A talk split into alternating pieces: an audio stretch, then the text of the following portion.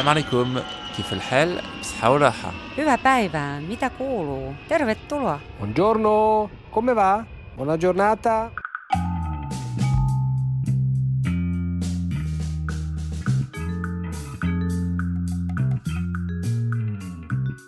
Bienvenue dans Ex-Expat le podcast. Qui est parti en expatriation pour suivre son amoureux ou amoureuse Qui a connu son amoureux heureuse en expatriation Bon, je ne vous vois pas lever la main évidemment, mais je commence à bien vous connaître et il est évident que vous devez être nombreux à faire oui de la tête.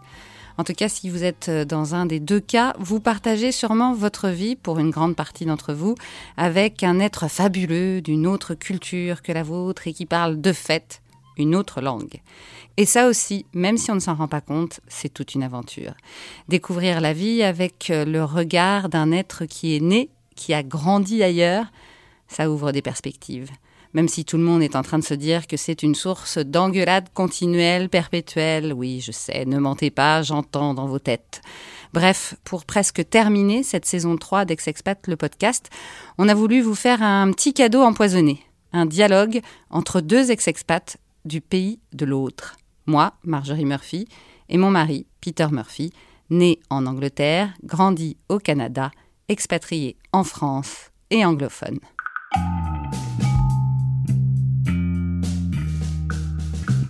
Épisode 11, saison 3, conversation bilingue.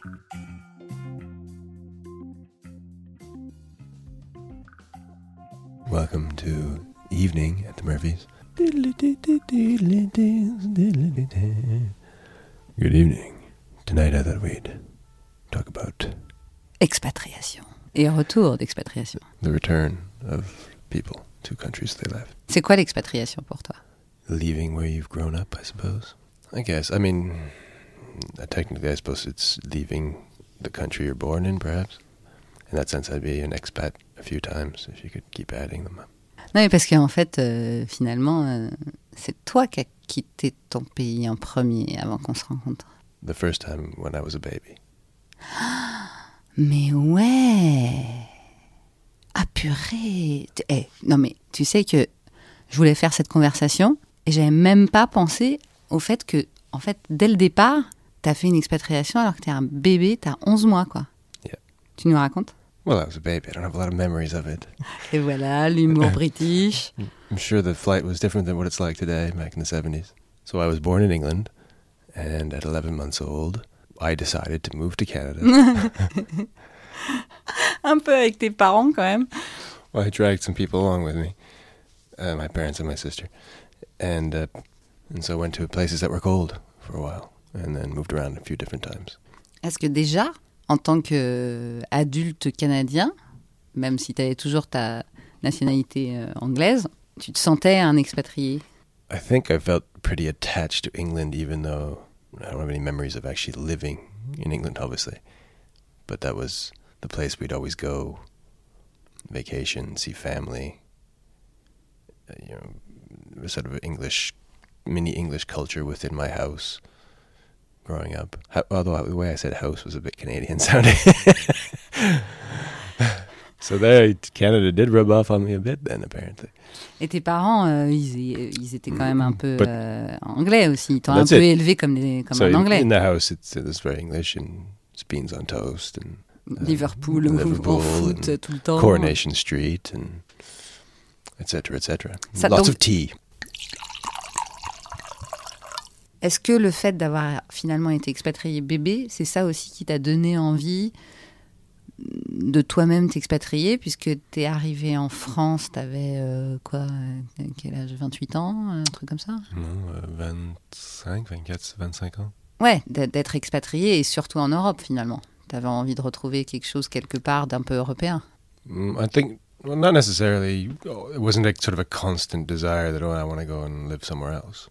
I think I pretty accepted that I lived in Canada. It's a it's a decent place to live, and things are modern and easy. And so when you come to England and Europe and you visit family, and it's a little more rustic, it's nice. It's, it's there's history is more interesting. So, so as a kid, you know, castles and Roman ruins and things like that are are more interesting maybe than very big pine trees. But um, there wasn't this giant desire as a kid, like, oh, I have to move back to Europe. Alors pourquoi t'es venu en France I moved across Canada first. I moved to Vancouver from near Toronto for university, for law school. And after my first year, uh, a friend had inspired me to just do a backpacking trip on my own. And so I grabbed a pack, his pack, and went to Europe and really kind of fell in love with lots of different countries I run around and sort of the the esprit, I say that spirit of sort of life in Europe. And so when I went back to law school, there was a chance for me to finish in a different school in a different country. And so I ended up uh, applying and getting into um, a University of Leiden in Holland. Et donc la France dans tout ça Uh, I think uh, I didn't want to go back to Canada. I think it's just and France seemed like a. I, I liked Paris. I'd been to Paris a bunch of times. I really loved it. I sort of overestimated my level of French and thought it would be relatively simple just to go and pick up a bunch of French and speak well in you know six to eight months, and oh, then I can go back and my I'd have um, sort of more marketability to get a nice job. Um, but in the end, I just just stayed. T'es resté 7 ans. On s'est connus au bout de combien de temps, nous, euh, que t'étais en France au bout? I arrived in, in July of 1999, and we met in well, in, in somewhere in the summer of 2002. Et tu te souviens, tu m'avais même pas donné ton numéro de téléphone? I the day I yeah well, is this what you mean after we had sex? You mean? Exactement. bah oui. Faut quand même qu'on dise qu'on est en train de prendre l'apéro en même temps. hein, euh, Sinon, les auditeurs ils vont être surpris d'entendre des gloup, gloup, gloup. Donc, on est en 2002, on se rend compte, bon, ça, on va pas raconter parce qu'on on était à Paris. euh, Toi, tu étais un vrai expatrié. euh, et un jour, tu me dis, tu me dis quoi d'ailleurs? Qu'est-ce qui s'est passé exactement? Ça faisait quoi Trois ans qu'on était ensemble? yeah. Well, employment prospects were not going well. Bizarre en France. Hmm, un étranger qui cherche du travail en France, euh, c'est bizarre. I was here straight out of law school at first, and then my only real experience was teaching English and being a bartender. So finding, a, you know, I was about to say soi-disant, so-called real job that I felt was at least I'd gone to a lot of education to achieve something a little bit better. Um, and that was really not forthcoming. So I said we might have to go back to Canada. Non, mais c'est important d'en parler, ça. Parce que finalement, toi, tu t'es senti quand même pas mal rejeté, non Well, of course. I mean, that I spent, as you know, there was a year where I hit very hard lots of places to try and find something, and there was really no interest. Mais pourquoi, à ton avis Um, I don't really know. Probably there could be lot, probably lots of reasons. Maybe I maybe I had overestimated French still. Um, maybe I didn't have the skill set they were looking for. and There were better candidates. Whatever it was, I just I didn't have the luck. I think in general, finding a job involves a lot of luck, and I had none. Non, mais tu m'as raconté des histoires quand même sur le fait que tu arrivais et puis qu'on te disait Ah, mais vous avez fait, euh, vous avez pas fait telle école à tel coin de la rue de That- that parisienne happened. That euh, du happened. 17e arrondissement. euh. I had meetings with. I had through it was through contacts. Some of your father, for example, I met with people very high up in very big organizations who would sit with me with my CV and, and say things exactly like that. Well, that was very difficult that I hadn't done. Like on écoles, uh, this one, this one. That I'd come from. They didn't even really know what my degree was. I had done a master's in law in Aix-en-Provence. So there was no hole for me. I think that France is a bit uh, rigid in their sort of placement of employees. So there's no uh, if you you have to be round to fit in the round hole and square to the square hole, and we don't try and accommodate. Ce qui est marrant, c'est que finalement, ça m'est aussi arrivé en rentrant euh, en France. Donc justement, on va, on va parler du retour. Parce que le retour, en fait, avant que ce soit le retour en France, pour, pour du coup être aussi un retour d'expatriation pour toi, puisque tu avais déjà habité en France, là, tu rentres au Canada. Est-ce qu'un retour dans, au Canada est- peut être aussi difficile qu'un retour en France dont on parle depuis euh, 30 épisodes dans Ex-Expat, le podcast? Yeah, absolutely. I missed Paris a lot in the beginning, but somehow I kind of think wherever I go, I just end up you adapt and you go, okay, well, I'm, I have to find a way just to live here and move forward here. And there was some nostalgia being back in my country. I suppose was nice, and being in a Toronto that was very, very different from what I'd remembered it. And then sort of building a life together, coming there as a married couple, and of course children. So life just sort of takes over, and you you adapt to where you are. But I think we'd always come back here every summer, or even more uh, Christmases, or you stay attached to this place. I think. Pourtant, les Français t'énervent. Of course. Of course. Et moi la première, hein, je vous le dis. la bonne française. Que je suis redevenue. Well, you probably never stopped on that, really. Qu'est-ce que ça veut dire ça I think you don't stop being French when you take French out of France. I think. Et pas pour les autres No, I mean everybody stays to a certain extent to who they are. Some people fit in better, let's say. You know, everyone will know people, someone who might have been in this country, for example, for ten years, and still French is not a language that's they're they're friendly with at all in any way. But everybody guards something from somewhere else, which is good because we don't. It would be weird just assimilate into somebody else, you know.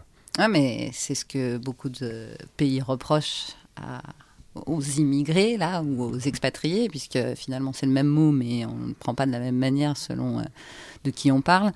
Mais c'est un peu ce qu'on reproche aux gens, c'est de pas être capable d'être, de devenir complètement, euh, je sais pas quoi, français, canadien, euh, chinois.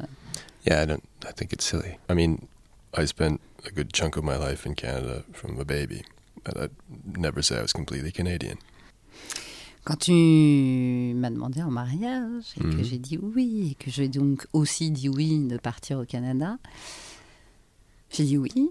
Je m'en suis mordu les doigts pendant des mois, des mois et des mois, et peut-être même des années. Comment tu le prenais euh, que je sois euh, aussi euh, enfin chiante quoi, c'est le mot pour enfin je voulais te- je te disais pratiquement tous les jours je veux rentrer, je veux rentrer, je veux rentrer. No, you had um, sort of big shifts in in how you were feeling. There were moments of all I want to do is go back, all I want to do is go back, and other moments of oh, I'm really feeling happy here, doing these things here. Oui, mais quatre ans here. plus tard ça quand même, c'était quatre Oh, ans plus even tard. at the beginning, there were moments of. Uh, Ah bon, bah, je m'en souviens pas. Um, and then you know there were the kids' game and Ouais. focusing on that, and so the thoughts of need to be somewhere else were a bit less. And, and in the end, it was sort of more me who wanted to go back than you. So Mais oui, c'est ça qui est fou. hein. Mais pourquoi t'as voulu rentrer en fait? Parce qu'il faut quand même qu'on explique aux auditeurs, c'est qu'on est, on- on est donc resté 9 ans à Toronto, on a fait donc deux enfants, et puis tout d'un coup, alors que moi, je commençais à me dire, bon bah, de toute façon, bah, voilà, c'est parti pour la vie, j'avais même trouvé une maison, etc., à louer. Et là, non, toi, tout d'un coup, tu dis, bah non, en fait, euh, on rentre. Et en, en plus, tu m'as dit, on rentre. Va- C'est pas, euh, on va en France, c'est on rentre. Donc même dans ta tête, c'était déjà quand même quelque chose comme un retour qui, dans un pays qui n'est pas le tien. Encore une fois. yeah, but I mean, I think that was always part of the plan when we left in the Ouais. beginning. I ended up getting to nine years. That's, I mean, that's what happens in expatriation. I think you might say to yourself, "I'm going somewhere for a while." I said to myself at the beginning, "I'm coming to France for six to eight months, and I'm going back to Canada." And I stayed seven and a half years. And I said, "Well, we'll go back to Canada for three years," and we stayed nine. You don't.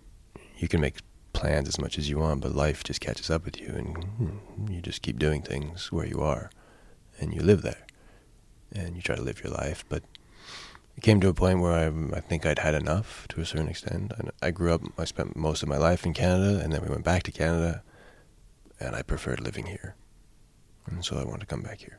Et pourquoi tu préfères vivre ici I don't know. It's Paris. It's. I don't. I don't. La I don't know if la it's- France ou Paris It's Paris, I think, for me. I don't mind the the way France as a country runs. Well, I mean, it doesn't run great. That's not exactly what I mean. I don't think I want to say that, but uh, you know, it's uh, it's difficult, but also somewhat convenient. I mean, it's the same in the sense I don't have to fork out tons of money for my health care, and um, there's some competent people in healthcare. I, I think healthcare is quite good. Um, most of the doctors I've had have been very good.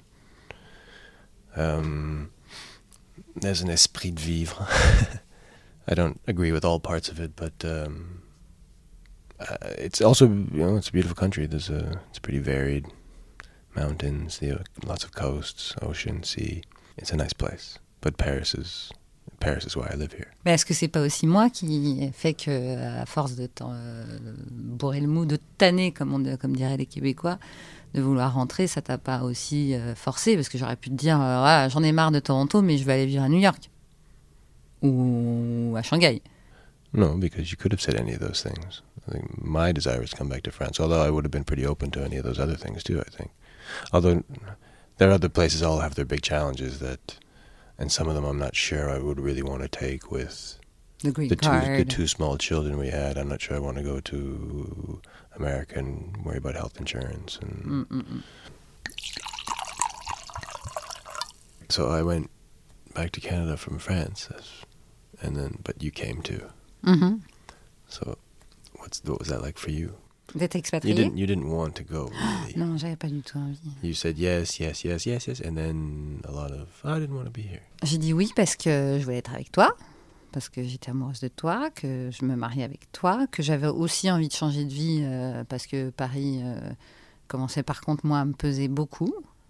Tout ce qui s'était passé dans mon cercle d'amis, euh, le, boulot, le boulot qui était chouette à Europe 1, mais qui était un peu lourd quand même. Donc j'étais contente de partir, mais en fait j'étais pas contente d'arriver. C'est-à-dire que j'ai eu l'impression de perdre toute ma vie en, m'expatriant, parce que je t'ai suivi au lieu d'avoir un projet. Yeah, and because you start sort of a bottom rung radio back from instead of being you, know, you had niveau here. Ouais, c'est ça, c'est que j'étais arrivée effectivement à un certain niveau ici et que j'avais l'impression que j'allais redevenir soit serveuse, euh, enfin redevenir, devenir serveuse, soit avoir de la chance de trouver un boulot dans la radio.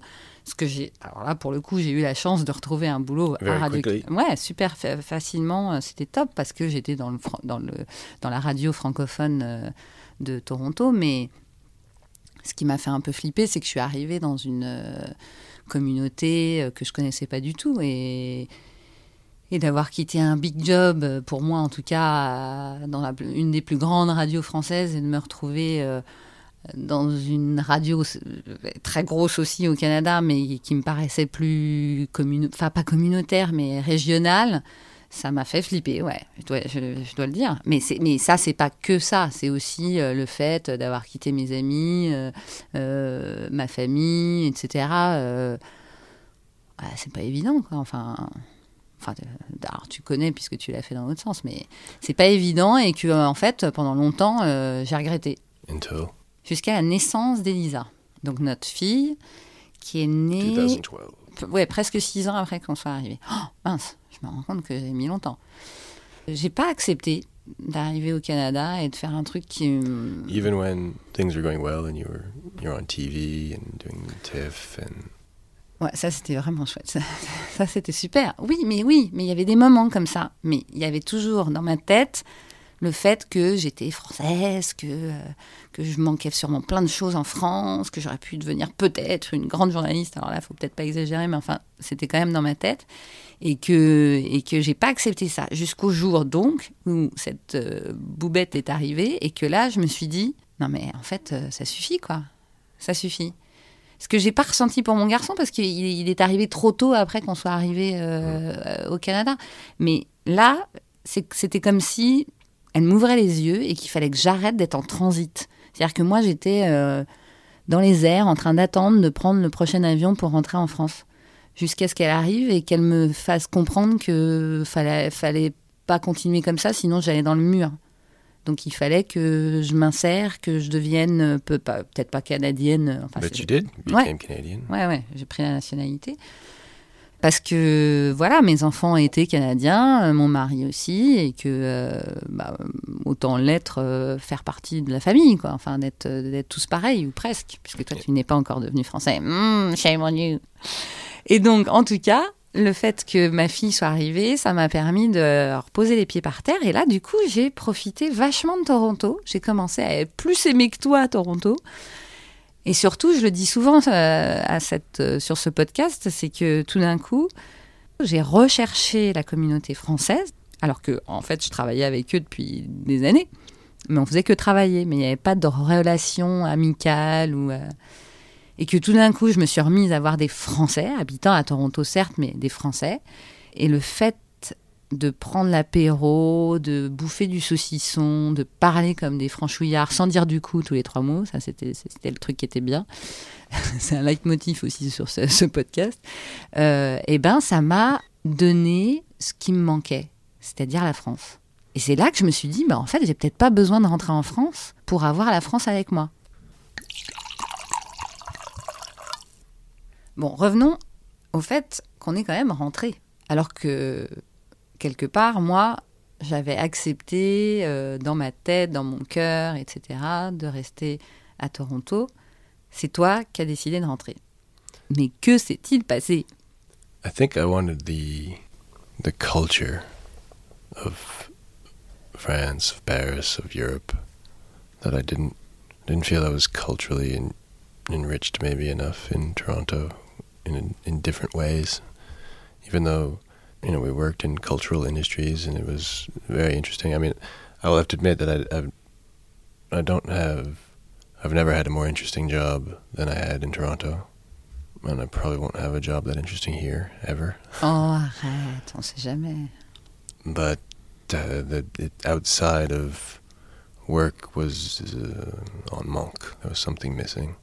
It wasn't. Um, there wasn't enough life. Enough. Um, I don't know. It's you know, winters there very is very long, and even though I grew up there, I I just don't feel the need for it. I don't have a love for it, especially in a city where it's not nice and pretty and white for more than a couple hours after it snows. Oh, ouais, and it's just cliché. brown and slush and awfulness. Le gros cliché canadien. Mm-hmm. I mean, you know, outside of Toronto, sure, it's pretty and everything, but I mean, it's cold. But the thing is now, so you had decided not to come back, or were okay with not coming back, and you became Canadian. But now that you're back, and it, the interesting is, at first, the first year back was tough for you, whereas I felt really good coming back and slotted in very nicely, whereas you had a lot of trouble in that first year back. Ah ouais, moi carrément la première année, euh, voire la deuxième. Comme quoi, euh, on doit avoir, on doit mettre du temps finalement pour certaines personnes à se réinsérer dans sa propre société ou de s'insérer dans une autre société. Semble-t-il, moi je pensais que j'étais facile à vivre et euh, finalement c'est la vie qui est peut-être pas facile avec moi à certains moments euh, quand j'arrive quelque part. Mais c'est vrai que les deux premières années ça a été l'enfer euh, d'un point de vue professionnel en fait. Parce que j'ai vraiment eu l'impression que j'avais fait le job au Canada, ou la job, comme diraient les Québécois, et que donc en travaillant en tant que chroniqueuse culturelle, ce serait facile de retrouver un boulot ici. Et puis ça n'a pas été le cas du tout. Euh, je pense que ne pas avoir été vraiment française pendant dix ans, ça n'a pas aidé, puisque j'ai pas suivi euh, l'actualité euh, française, puisque j'habitais ailleurs, même si je, je lisais les journaux, etc. Mais enfin, c'est pas pareil, quoi. Et puis, tu as une autre façon de voir les choses, parce que j'avais quand même pas mal évolué. Euh, je voyais différemment. J'avais plus envie de regarder mon nombril de française euh, 24 heures sur 24. Enfin, je sais pas. Il y a eu plein de une conjoncture de choses qui ont fait que que c'était plein de choses qui ont fait que c'était pas facile. Et toi, effectivement, tu l'as super bien vécu. C'était effectivement. Alors, ce qui est très drôle dans cette histoire, c'est que quand on parle de retour d'expatriation, là, pour le cas de Peter, c'est que j'ai vraiment eu l'impression que tu kiffais dix fois plus de rentrer à Paris dans ton pays d'expatriation que tu l'as eu quand tu es rentré au Canada? Yes, that is true. Uh, I mean, the strange thing is, maybe not strange, but I felt more home here than I did there. So when I came back here, I felt very much at home, like I'd come home. Mais Like I pourquoi? knew- C'est bizarre. I don't know. I know uh, when I came here, I spent a lot of time just exploring this place, and I had, you know, working as a bartender was a wonderful experience in this city. Got to know tons of great people and lots of the city. You'd go out everywhere, and so I really felt like this was this is my home. I know Paris. Uh, tell me, oh, you need to go there. Yeah, you go like this. You do this. You take that metro. You're there. It's my home, and so I was really happy to come back here and just slid right in this is still the place I like the best. That might change one day. I might say, let's move again. Ah ah. You never know. But for now, this is home. The kids are happy and doing well. They speak both languages Ça, c'est cro- c'est incroyable, Like- ça. hein. like natives, which is uh, which is a joy. Est-ce que c'est surprenant pour toi? Tu they- t'a- tu t'attendais à ce qu'ils soient aussi euh, francophones, euh, entre guillemets, alors qu'ils ont grandi, euh, en tout cas jusqu'à 3 ans et demi et 7 ans et demi, euh, pratiquement totalement en anglais, quoi, bilingue. no, all. They Pas, pas pour le had- grand, pas pour le grand. He had went to school in French from right from the beginning, so Ouais, mais Elisa. and only euh, French, not a Elisa- mix of French, but only French. So and Elisa just didn't start school until here. So Voilà. anyway, and they had you around speaking to them in French constantly. So right from the beginning, they were exposed to, and they're you know kids. Ça t'énervait, ça, que je parle que No. français à eux Why? Non, mais je sais Why- pas, why- je demande. No, I'm happy as Psst. That they um, Happy as. that they speak both languages and that they're comfortable as both cultures and that they can slide in and out and great. They, they have no problem in either one expressing themselves. uh, Other than that, what I think a lot of bilingual people probably have trouble is just sometimes throwing French words into the English and English words into the French, just simply because your your brain is sometimes has that little bleed. But Mais nous, tu sais pourquoi on parle comme ça on, a- on se parle en franglais. euh, Enfin, c'est même We pas just- du franglais, c'est moi je parle en français et tu parles en anglais. quoi. yeah, we Et- il faut of- quand même qu'on every dise- now and then we do we do. I'll speak French, Ouais. and you'll speak English, and we mix Mais il faut it quand up, même qu'on dise aux auditeurs que la plupart du temps, on This parle is vraiment comme ça. Yeah, this is exactly how we communicate. Ouais. Yeah.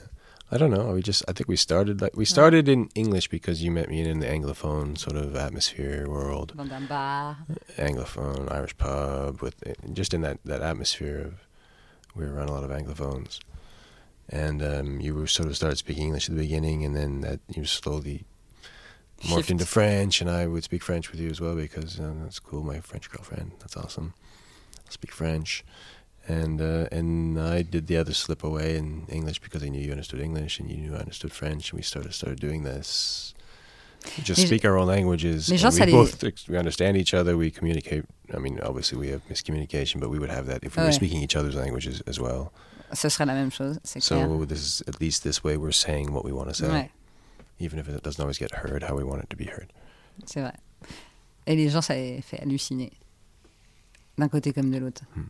But I think I think this is part of the reason why the kids also speak as good, well as they do in both languages. Ah, t'as because they just they hear that going back and forth, and so they um, would do what um, they should do as the bilinguals. And when they speak to you, it's in French, and when they speak to me, it's in English. Ouais, and it's t'as easy for them to switch back and forth. And I find it interesting that to each other, it's mostly in English, Ouais, c'est vrai que j'avais pas pensé. although a little bit more in French these days. Ouais, bah oui, ils sont devenus très, très français. D'ailleurs, pour toi, c'était hyper important. D'ailleurs, ça l'était pour moi au Canada, puisque je voulais absolument que les enfants aillent en, en début de primaire euh, dans une école francophone. Toi, ça a été une grosse question à l'arrivée en France. Tu voulais euh, qu'ils aillent dans une école euh, Absol- internationale. quoi. Absolutely. Yeah. Pourquoi?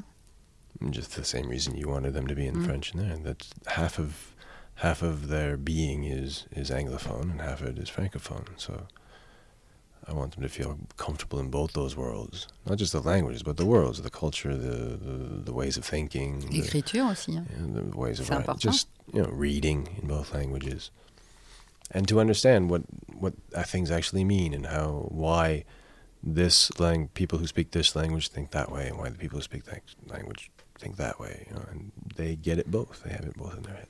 Ouais, parce que euh, il y a beaucoup de gens, euh, j'ai remarqué sur les pages Facebook, etc., surtout de, de- de- des pages Facebook expatriation, euh, retour d'expatriation, etc. Les gens se posent beaucoup de questions sur euh, le langage, euh, ou la, enfin la langue.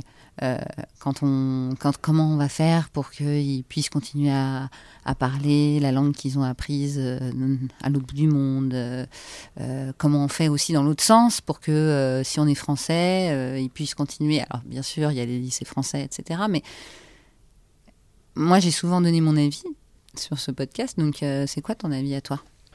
I don't know exactly how to think about it because it's been very easy for us. The kids have, it's never really been an issue. I mean, even Elisa, who I thought might be a problem, I didn't really feel Kian would lose his Eng- English because his level of English was already pretty good in Canada. Et puis, And il avait he had- 7 ans et demi. And Et was Lisa, elle seven a- and a half, and he was going into, um, we knew at one point he would be in an English or bilingual school, so his English would stay around. I thought it was pretty solid. He would be okay. But Elisa coming here and being only three and a half, so the language is already. I mean, English was what she was speaking, was sort of the one because her her daycare was English, so English was the language she was using for the most part already. Sauf que euh, depuis qu'on est arrivé depuis 4 ans en France, elle, ne- elle est dans une école publique française So now et qu'elle dit pas un mot d'anglais. Enfin, sauf qu'elle a des copines, ça c'est chouette. she has some English speaking for her. I, I'm amazed because her English is not in any way regress, and in fact, she just gets better and better. She says things in English on a weekly basis that surprise me. A, level of English that surprises me. Et Kian, qui a 12 ans, lui, il est dans une école, euh, dans une classe internationale, mais pareil, euh, j'insiste, euh, excusez-moi, mais dans une euh, école publique, dans un collège public. Bon, c'est vrai, il a eu la chance d'être pris parce que sûrement il était ultra bilingue et, euh, pas trop mauvais, mais euh, parce qu'ils prennent que 30 euh, élèves par année dans ce, dans ce collège. Mais en tout cas, on ne paye pas pour l'éducation de nos enfants, ce qui est déjà génial. Bon, on avait ça aussi au Canada, il faut le dire. Mais c'est quoi le niveau, à ton avis, de ton fils qui, lui, est dans une classe internationale, qui, lui, a grandi jusqu'à 8 ans, ou presque, au Canada? I think he, he flips back and forth between them like it's nothing. Il a des copains euh, dans he le même has, cas. hein. uh, yeah. I mean, he started in just the French school when he first got back, so he made his French friends, and so his French was really strengthened, which was good because he was coming from, you know, the French Ontario French uh, education where.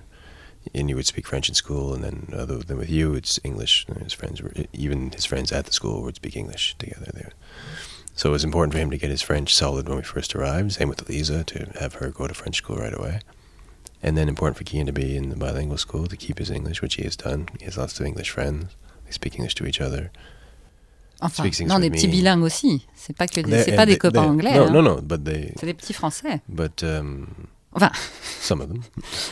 non, mais je veux dire, euh, ils, ils ont quand même, au départ, ça il faut le dire aussi, la plupart, euh, des, au moins un parent français, pas Ouais. tous, mais quand même. Mais donc ils ont des racines françaises, Yeah. on va dire. Yeah, they're they're the same as him. Ouais, Yeah, voilà. So, and so that's great. They choose, I guess, whichever they're feeling at the time is the language they speak to each other. I don't know. I've heard them speaking both in English and in French to each other.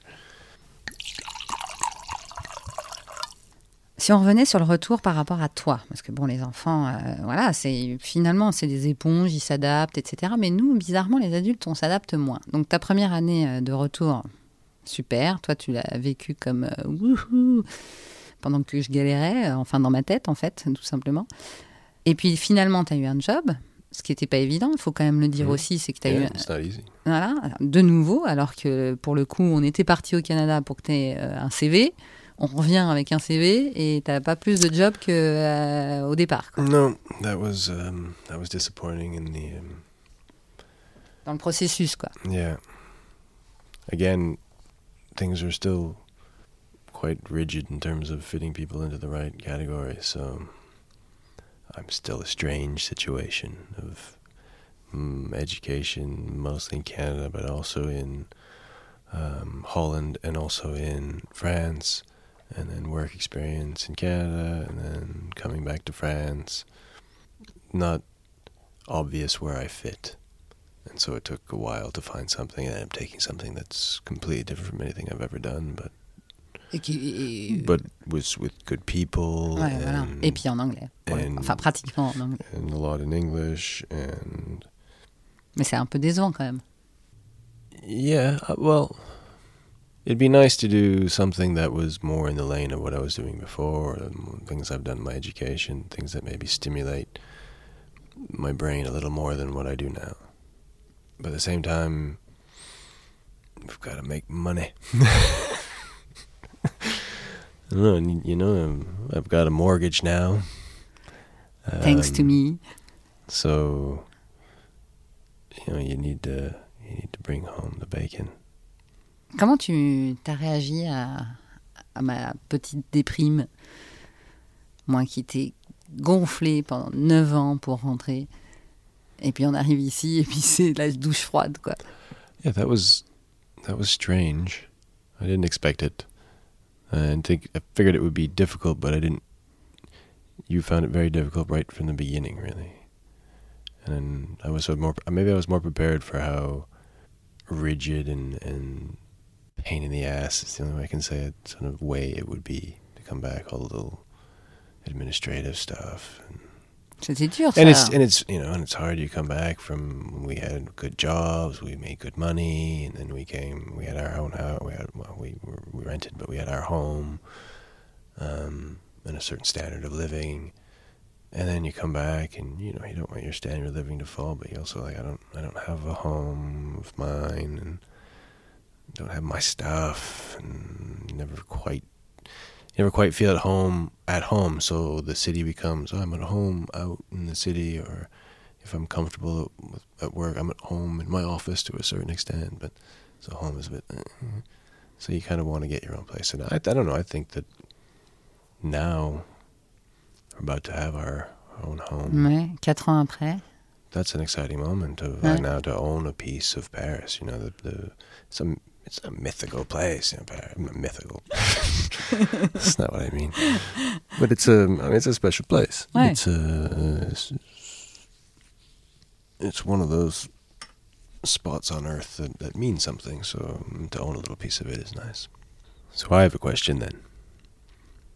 You go away, spend years and years wanting to come back, then decide I'm okay not going back, then come back, be not happy being back. Do you still feel you're French? Hmm. Ah, carrément. carrément parce que bizarrement, j'ai l'impression que ça me coule dans les veines. Mais sans le vouloir. Moi qui ai toujours voulu habiter ailleurs, en plus, je, rêvais d'habiter à New York, ce que j'ai fait. Euh, je rêvais pas d'habiter à Toronto, mais je l'ai fait. Et en fait, je me suis rendu. Étant loin de la France que je me suis rendu compte que j'étais à ce point française. Que j'étais tellement attachée euh, à la culture française, à la façon dont on réagissait, le fait qu'on débatte tout le temps, qu'on soit tout le temps. Et en rentrant, je l'ai retrouvé. Sauf que je pense que moi, j'avais changé parce que j'ai été voir une autre culture et une autre façon de penser qui, euh, même si j'adhérais pas complètement, ça m'a bien plu quand même parce qu'il y a quand même une grande ouverture d'esprit euh, chez les Canadiens, il n'y a pas à dire. C'est assez surprenant même. Cette envie de paix, cette envie d'être ensemble tout en n'étant pas ensemble. Mais je sais pas, il y a un truc très spécial qu'on retrouve pas en France. Et en même temps, en rentrant, euh, je me suis dit, Ah, et je le, pense toujours, qu'est-ce que je suis bien avec les miens, mais vraiment.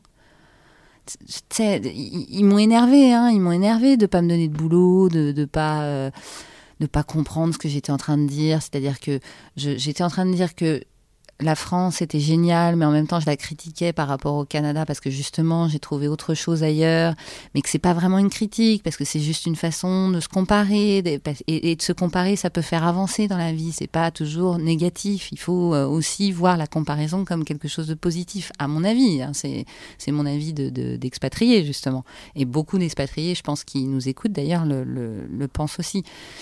Mais, euh, mais quand même, il y a eu cette espèce de, de flash de oh, mais qu'est-ce que j'aime les gens en fait. C'est c'est même pas la France que j'aime parce qu'il y a plein de trucs qui m'énervent ici. Mais j'adore les Français. Je trouve qu'ils ont un truc. euh, Non, mais c'est vrai. C'est bah quoi Ça te fait. Pourquoi tu rigoles? We're not the same that way. Mais c'est ça. Toi, t'aimes le pays ou la ville, on va dire.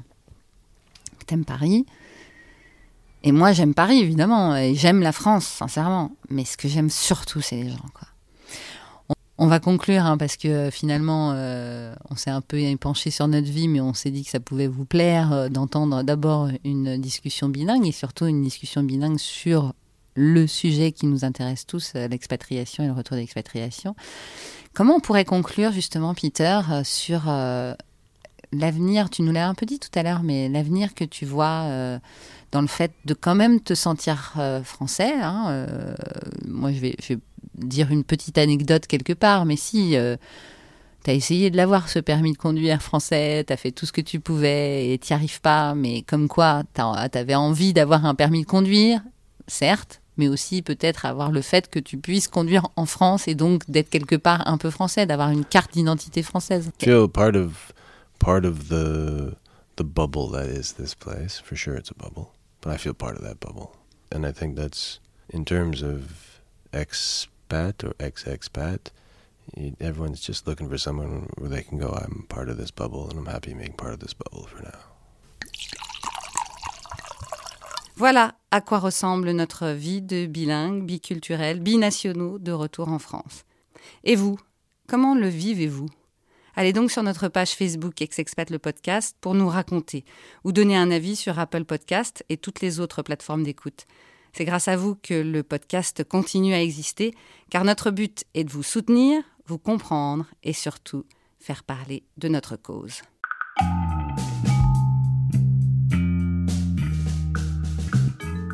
Merci d'avoir écouté Ex-Expat le podcast. Merci à ma co-réalisatrice, Catherine Amélie Merci à mon associé de l'agence Double Monde, Cécile Gors.